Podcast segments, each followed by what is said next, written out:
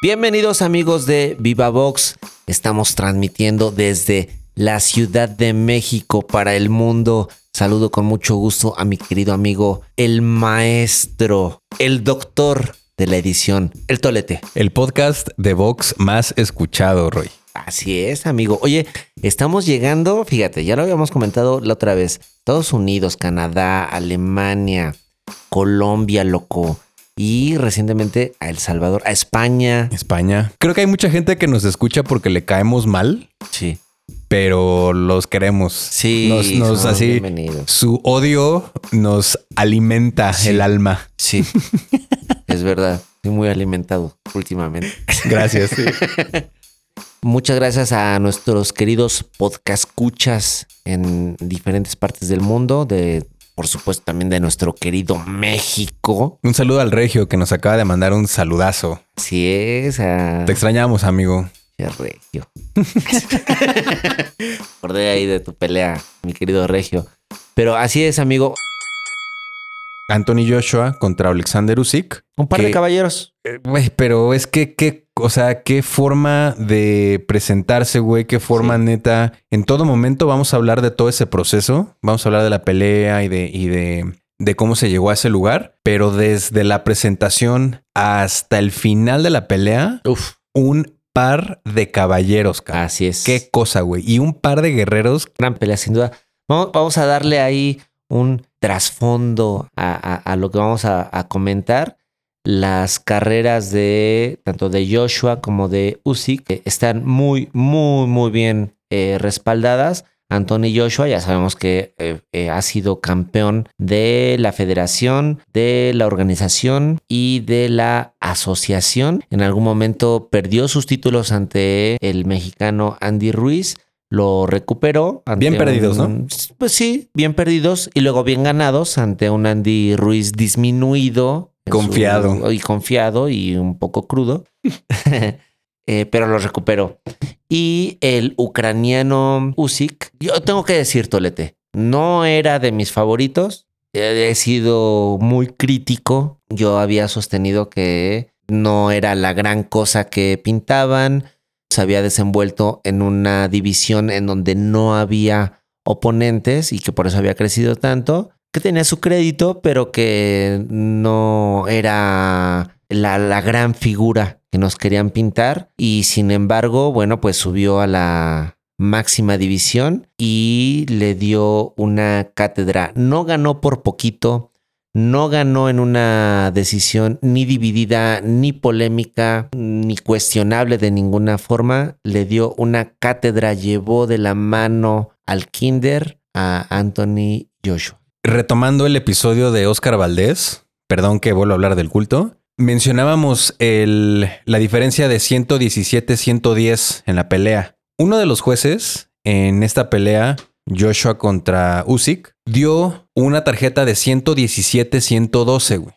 Entonces, las personas que estén como iniciándose en el box y que no entiendan más o menos cómo está el tema de las tarjetas, de manera apreciativa, les recomiendo que vean la pelea de Valdés y que vean esta pelea, la de Joshua, y que vean cuándo en una pelea realmente un juez debería de dar esa tarjeta de 117-112, en este caso a favor de Usyk. Porque, ¿qué diferencia, cabrón? O sea, Usyk se la llevó pero de cajón, güey. Sí, y no, a mí, y me sorprende que siendo Anthony Joshua el boxeador que es, con el trasfondo que tiene y con el equipo que asumía que tenía, llegue a esta pelea, realmente me atrevo a decir que sin conocer a su rival, Roy. Así es, parece que no lo estudiaron, parece que nunca lo habían visto. Me sorprende la estrategia que tomaron. Anthony Joshua es un gran boxeador, es un gran atleta. Yo creo que el máximo evento de su vida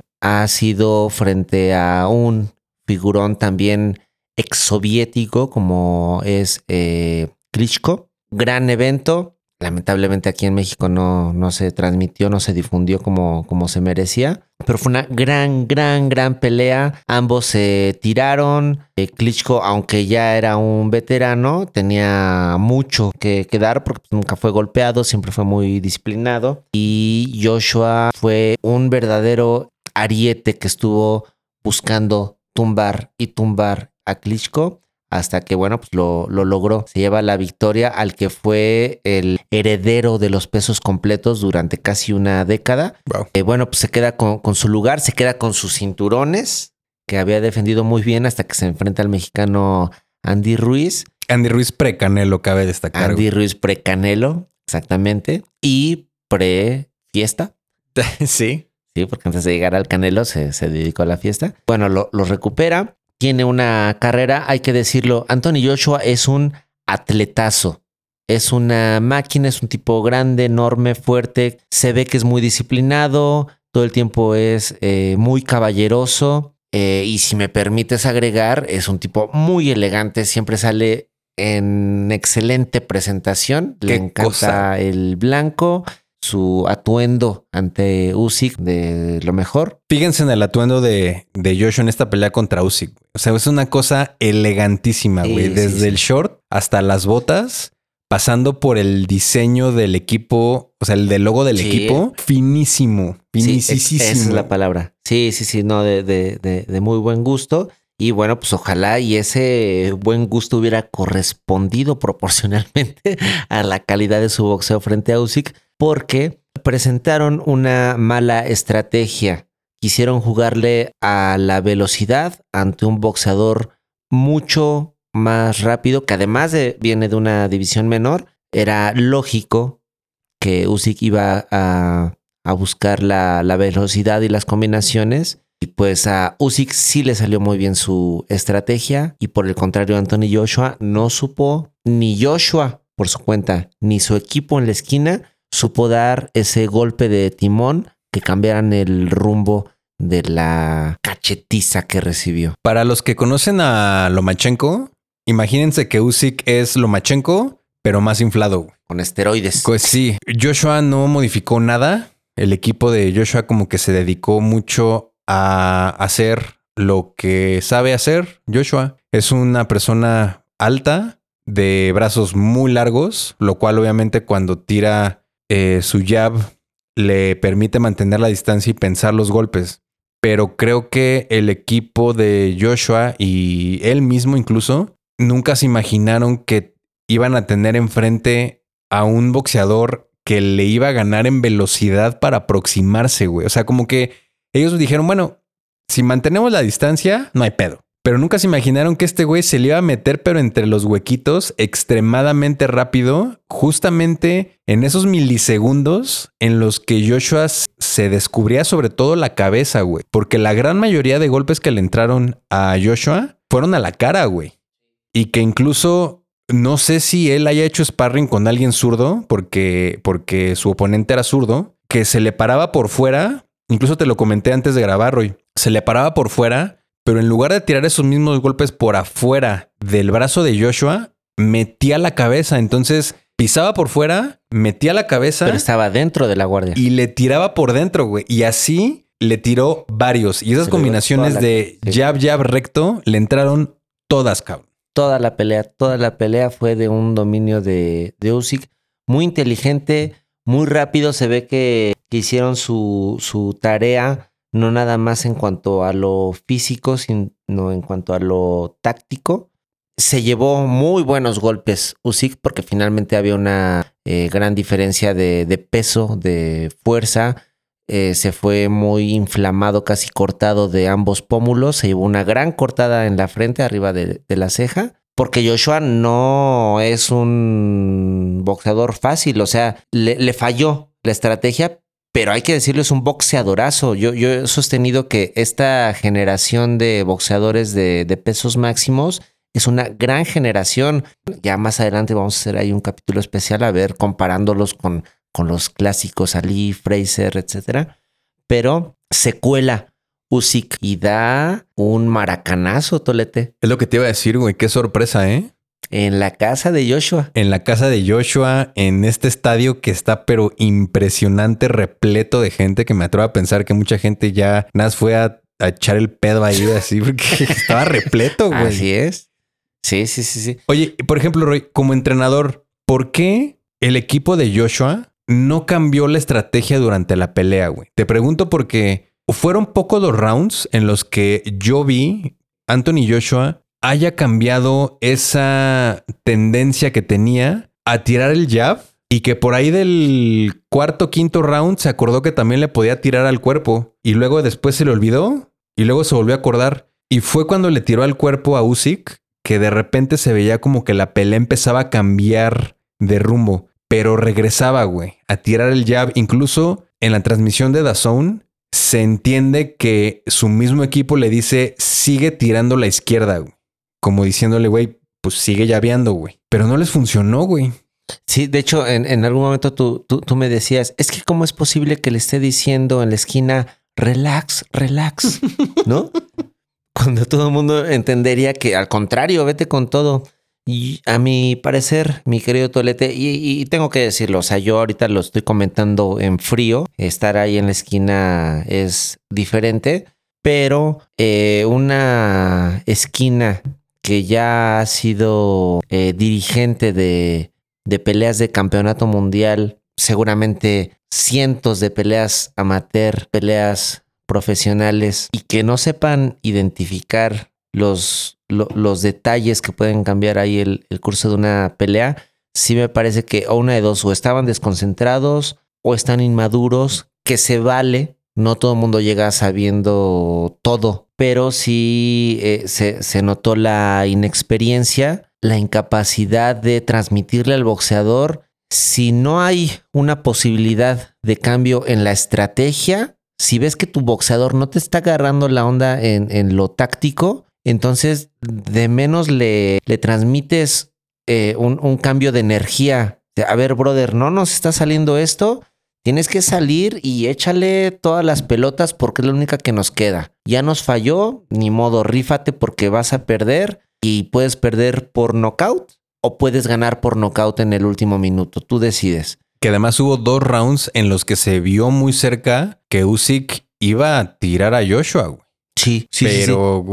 Sí, en, en muchos momentos de la pelea, Usyk eh, le mete manos a Joshua lo suficiente para desbalancearlo, pero no está lastimado Joshua. O sea, más bien tiene el timing perfecto para meterle la mano justo cuando está caminando y lo desbalancea. Pero no es porque estuviera noqueado Joshua. Pero lo que dices justo al final sí lo lastima. O sea, sí, Sí. sí parece que está a, a punto de caerse por, por mareado. Hubo un momento, me parece que en el tercer round, no recuerdo si fue un jab así. Es que, híjole, Usyk estaba tirando unos jabs que se le metían a Joshua por no sé dónde y el timing, el timing, porque incluso parte de la estrategia de Joshua durante muchos rounds fue frenarle el jab y siendo zurdo, pues como que lo frena con la otra mano, como que lo frena cruzado. Como que Usyk le agarró el timing a ese frenado y justamente cuando Joshua se estaba echando para atrás, ahí es donde tiraba el doble, güey. Y en una de esas fue donde lo echó para atrás, güey. Esa fue una por ahí del tercer round. No recuerdo si fue por ahí del sexto, séptimo round, que ahí sí fue un izquierdazo. Recordemos que Usyk es zurdo.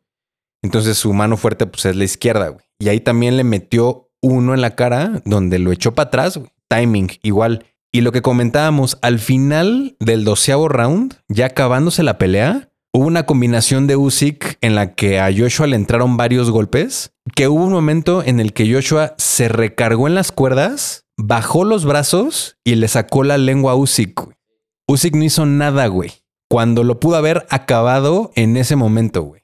Y, y lo comentábamos, no, no sabemos si fue por respeto o por cierta precaución. Yo creo que fueron las dos, güey. Yo creo que Usyk ya estaba muy consciente en ese momento de que él había ganado la pelea. Sí, sí, sin duda. Sí, un boxeador con su experiencia. Recordemos que Usyk viene de una eh, larga carrera eh, a nivel amateur. Él fue un competidor en, por lo menos en dos Olimpiadas que, que recuerde de forma inmediata. Y en 2012 es donde logra consagrarse con la medalla de, de oro. Mucha experiencia, los boxeadores exsoviéticos tienen una eh, gran carrera amateur, como lo ha sido Lomachenko. Oye, Tolete, ¿qué esa zona en especial? Ucrania. Según yo son compas, güey.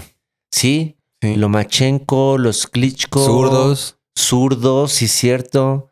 O sea, eh... exolímpicos y duros y concentrados, güey. Hubo un, te, comentaba hace poco un momento en, el, en, la, en la pelea. Me parece que fue en el tercer o cuarto round donde a Joshua ya le empezaron a temblar las piernas de uno de los madrazos que le metió Usyk. Termina el round, suena la campana y el referee levanta las manos, ¿no? Como de, güey, ya acabó el round. Joshua le hace una finta a Usyk con los hombros, como haciendo la finta como de que lo va a golpear. La reacción de Usyk es inmediata de levantar el brazo, cubrirse la cabeza y el cuerpo e inclinarse, güey. Pero como si siguieran boxeando, güey. O sea, Joshua se lo tomó a broma y Usyk seguía concentrado en la pelea, güey. O sea, no le importó que haya terminado el round, no le importó que el referee haya levantado las manos. Ese güey seguía literalmente casi casi peleando, güey. A ese nivel llega la concentración de esos güeyes, güey. La concentración que te da la experiencia.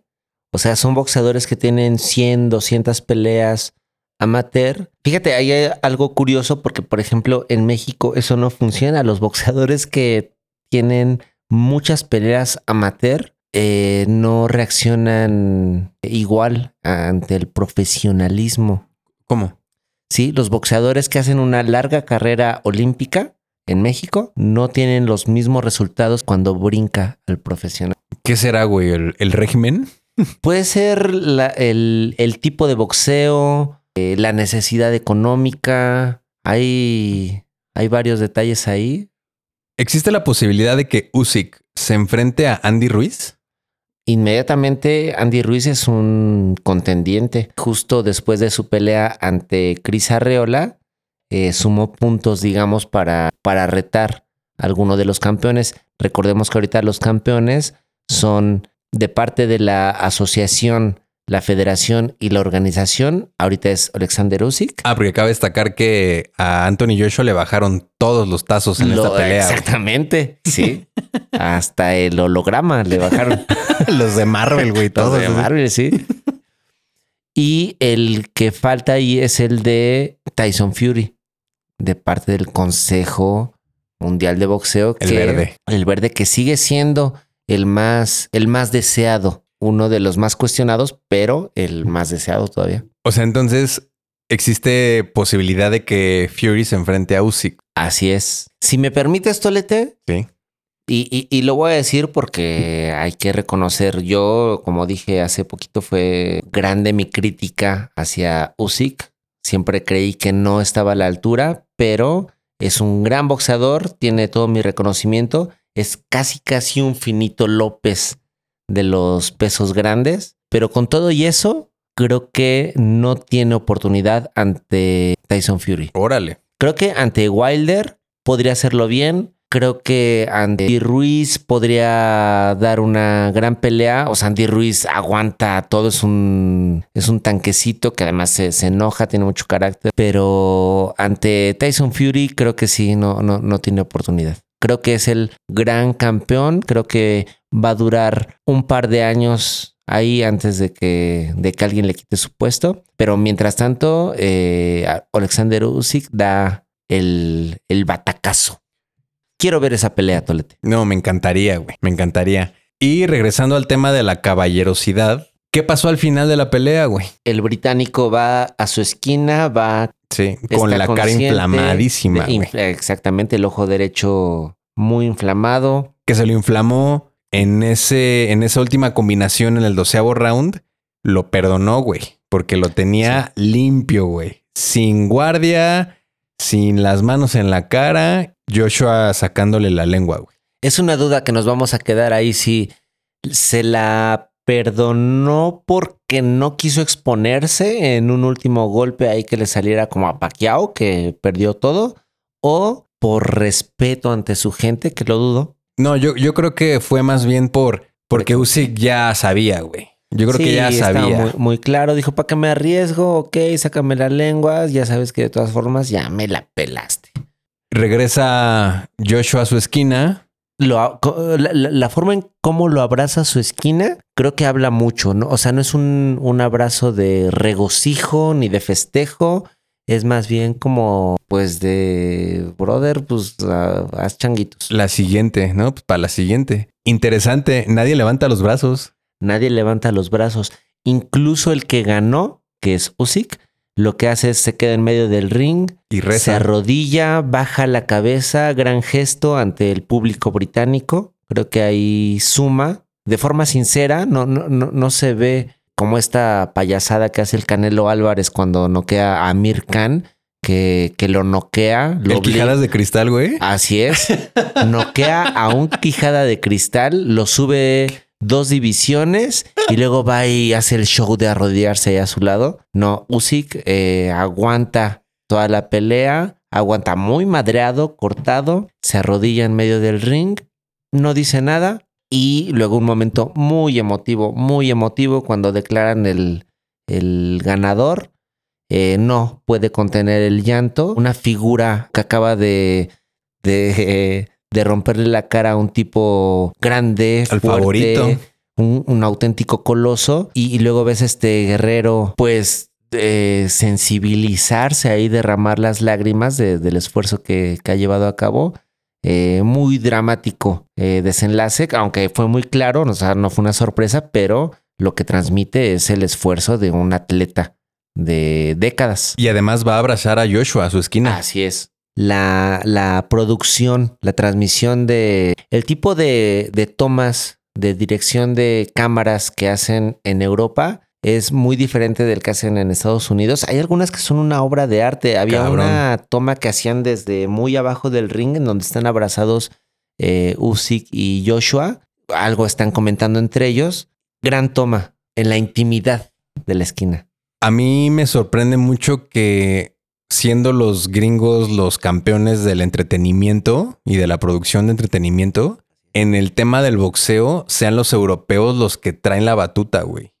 Sí. Es, es, es mucho trabajo que se ve que hay detrás. Pues siempre ha habido esas producciones espectaculares en temas de boxeo que las europeas se llevan de calle y las arrastran a las gringas.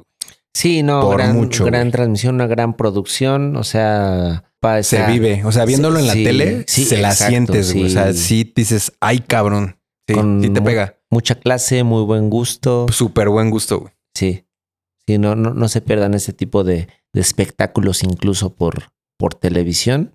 Y bueno, en este caso nos dieron no, no solamente un gran espectáculo en cuanto a, a- a lo que rodea el ring, sino una muy buena pelea, muy de ajedrez para, para algunos. La verdad es que Usyk da la, la sorpresa haciendo todo casi perfecto. Se Sí. llevó ahí sus moretones, su cortada, pero un dignísimo, dignísimo campeón por parte de tres organizaciones. Una excelente pelea, güey. Alexander Usyk ya está en un radarzote. Así o es. sea, brincó cabrón. Incluso quienes lo cuestionábamos, yo tengo que incluirme, pues ahorita no nos queda más que aplaudirle y decir, este es un gran boxeador porque del tamaño de Anthony Joshua, de ese tamaño es su victoria.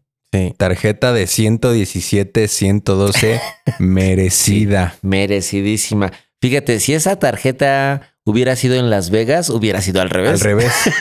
sí, pues porque, güey. Sí, y ahorita Y- estaríamos hablando todo lo contrario, cómo es posible, y que corrupción, y, Y haciendo la conexión al universo cinematográfico de Viva Vox, la diferencia, rodearte de equipos que te mueven a un lugar en donde sí vale la pena en todos los aspectos, no solo en el aspecto monetario, sino en el aspecto de la clase, de la caballerosidad y de las cosas que además del combate implican o vienen ya metidas en el tema del boxeo.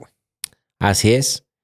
Hay que ser un deportista, una figura, un atleta eh, integral. Alguien que no nada más inspire en lo deportivo, sino en lo que le rodea. Gran recomendación. Hace poquito hablábamos de, de los jóvenes prospectos rodéense, chicos de chicos, chicas, de, de personas que les hagan bien a su carrera. No hay necesidad de hacer payasadas, no hay necesidad de hacer trampa. Vimos en el ring a dos caballeros que se saludaron, se respetaron todo el tiempo, dieron una gran batalla y al final otra vez se volvieron a abrazar. Eh, de ahí nace un nuevo campeón que se gana el respeto de incluso quienes lo cuestionábamos. Chequen las cuentas de Instagram de Usyk y de Joshua. Aún después de la pelea, me parece que Usyk es el que va a visitar a Joshua a su, a su vestidor y siguen cotorrando, que es algo que no sé si se ha dado en otras peleas del culto. Sí, suele. No, del culto no. ¿Del culto no? Del culto, ahorita que me acuerde. No, pues no. entre ellos echan flores. Pues ahí está. Así es, entre, entre el culto. Eh, ¿cómo, pues, ¿Cómo le decimos? Déjame pensarlo, güey. Déjame pensarlo y para la siguiente te digo porque Así es. ahorita voy a decir una barbaridad, güey, pero Sí, no, Ahí no, está. no, no. Gran, gran lección, gran pelea. Eh, seguramente no va a ser inmediato ahí la unificación de, de los títulos. Al- van a ser dos, tres defensas, pero en algún momento se van a enfrentar Fury con Usyk y va a ser muy interesante. Hay que verlo, Tolete. y que nuestro gordito por ahí se meta, güey. Sí, hombre, a mí me gustaría. Yo le tengo fe, yo le tengo fe. Nada más que pues no sea tan... Que no sea en este continente, güey, porque ya está muy contaminado. Si es posible que no sea en el mismo equipo. y hablando del equipo, Anthony Joshua, sí, consíguete otro equipo, brother. Joshua es un gran atleta, pero es una máquina que tienes que programar y él lleva a cabo, pero sí tienes que llevar ahí a un gran programador. Pero no te metas al culto. No, por favor. Mi querido Tolete, pues eh, vimos una gran pelea en los pesos completos con un par de caballeros, que es lo que hay que destacar entre muchas otras cosas. Comentario extra. Mike Tyson, que ya le habían echado mucha tierra, ¿no? Diciéndole, güey, en tu mejor momento, creo que no le hubieras podido dar batalla ni a Joshua ni a Usyk.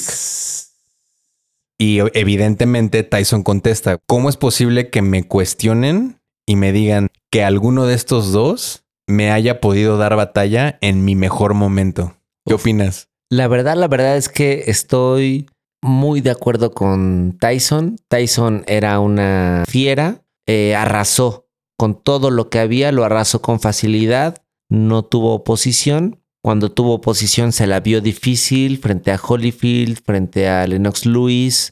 Nos hubiera gustado verlo en, en estos tiempos. Para las cualidades técnicas y para el estilo de boxeo, eh, si, si tenemos que referirnos específicamente a Anthony Joshua, yo creo que por el carácter que mostró Joshua ante Usyk, creo que no hubiera tenido oportunidad porque fue una pelea de mostrar muchos gametos y Joshua no los mostró y era algo que le sobraba, le sobra a Mike Tyson.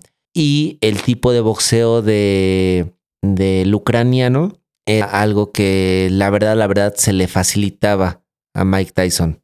O sea, un boxeador que, que buscaba caminar hacia atrás. Si ustedes pueden buscarles, vamos a poner ahí un, un par de links, mi querido Tolete, para que vean el, el tipo de boxeo de, de Mike Tyson y los tipos que caminaban hacia atrás con mucho jab eran los favoritos de, de Mike Tyson. Entonces, pues, uno, uno podría pensar que efectivamente no les no, no le habría causado gran problema, pero sí sigo pensando que ante Tyson Fury, ahí sí hubiera sido un problema. Mm, Y creo que es la tercera vez que lo digo, Tolete.